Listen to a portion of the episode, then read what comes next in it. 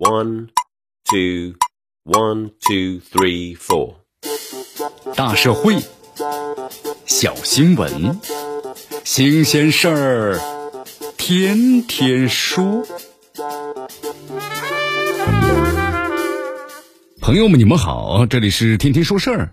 朋友们，你们好，这里是天天说事儿，我是江南。这近日呢，安徽六安一位妈妈中午呀哄孩子睡觉时取这个外卖，因为这个小哥呢很配合，轻拿轻放，没有吵醒孩子，所以呢就打赏了外卖小哥呀一块一毛钱。没想到这小哥呢，却以为这是一个遇到呢危险的暗示，随即就拨打了幺幺零报警。物业和民警来了，才发现呢是一场误会。经过这个媒体报道之后啊，登上了热搜。你看这起乌龙报警的产生呢，极富戏剧性，是很多巧合呀作用在一起的结果。后来经过小区物业和警方的介入，那么证明这完全就是一场误会。但即便是乌龙报警，咱们还是要为这个外卖小哥啊点赞呐。正如他自己所说的，是误会没有关系，但如果真正的遇到了危险，但真的可以帮助呢顾客。所以如果下次遇到这样的情况，还是会这么做。换句话说呀，咱们不怕这误会，也不怕呢乌龙报警，唯独啊是怕真的有人遇到危险。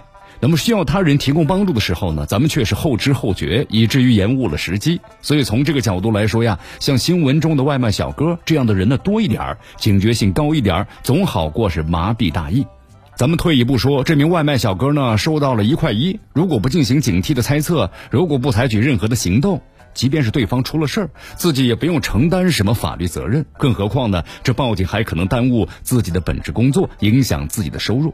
这名外卖小哥的做法呀，除了警觉性值得点赞之外，从另一个角度，他能够呢设身处地的为别人着想，愿意为了别人的利益和安慰而采取呢实实在在的行动，而不是收了打赏之后就觉得自己呢没有关系了。这样的做法更值得点赞。这种精神和行动也正是社会所需要的。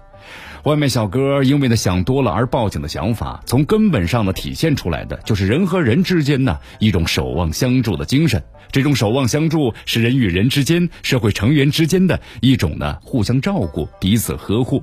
人际交往之中，正是这种互助，可以让我们在陷入困境、需要帮助和救济的时候，能够及时得到支撑。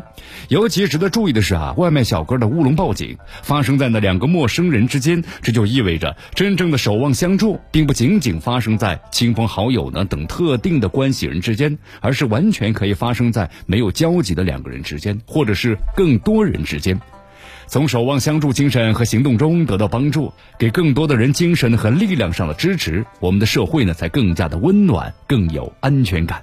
这里是天天说事儿，我是江南，咱们明天见。